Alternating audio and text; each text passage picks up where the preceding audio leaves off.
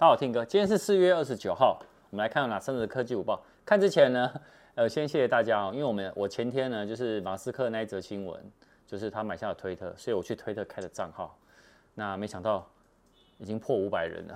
那大家也可以追踪一下我的推特，或者是现在在我旁边有个廖阿辉，追踪一下廖阿辉推特，我会叫谢谢大家。啊，有听到。本影片由杰生通信赞助播出。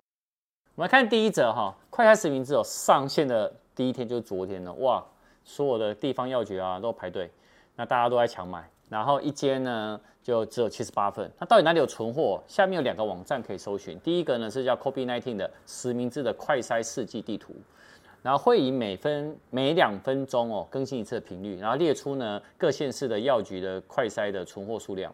那另外你也可以参考呢家用快筛的热度图，那可以借由地图的呈现方式呢去看每一个原点呢它就代表了一个药局，那可以去查看快筛的品牌啊，然后库存的数量。那我们一般消费者呢，可以前往全国的四九零九间的特约药局，五十八个的偏乡的卫生所来购买，每人限一份。那每份呢是五百元，里面有五个快筛试剂。那身份证号为尾数为单号民众呢，可以在一三五，双号呢就二四六。礼拜天呢是所有民众都可以哦。好，希望你们大家可以买得到。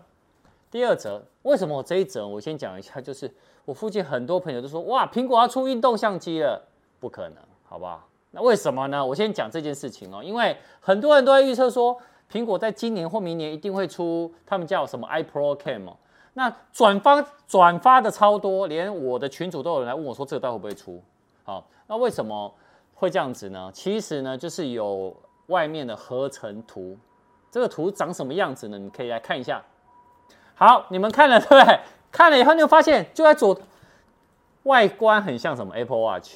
iPhone 十三的三镜头规格，还可以收纳耳机，还又说有新款的耳机，什么 AirPods Pro Mini，这更不可能。今年只会 AirPods Pro Two 的耳机，好，那使用 iOS 十五系统，然后还说会超越 GoPro。如果苹果真的有出，真的很强的话，会不会超越？还不一定。好，另外呢，还有说什么它是独独角独角兽色，就是一个雾光的这样色。这样，这这个新闻大家不要再传了。不要再转分享了，他不会出的，真的。如果出的话，我出，廖阿辉在旁边作证，我出十台，你出十台干嘛？哇，我觉得不会出了，是不是？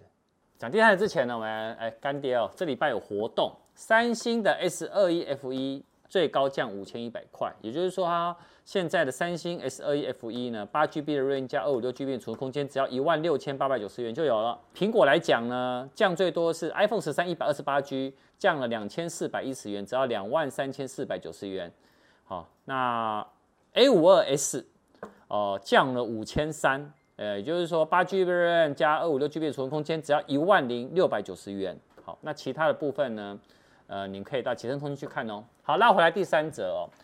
去年哦，苹果推出说，哎，我们可以接下来自助维修的服务。那想要自助维修的消费者呢，可以在网络上购买苹果官方的零件，那可以避免呢消费者使用来路不明的零件啊，或者是山寨的零件。那也有动手能力的消费者呢，就可以省钱了，因为此服务呢，现在在美国呢先正式上线。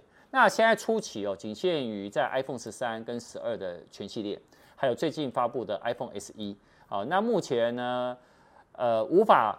维修除了 iPhone 以外的品项，那现在美国的消费者，你只要到官方的自助维修店，就可以购买两百多件的维修零件，包含啊那个什么荧幕啊、电池啊、镜头等等的。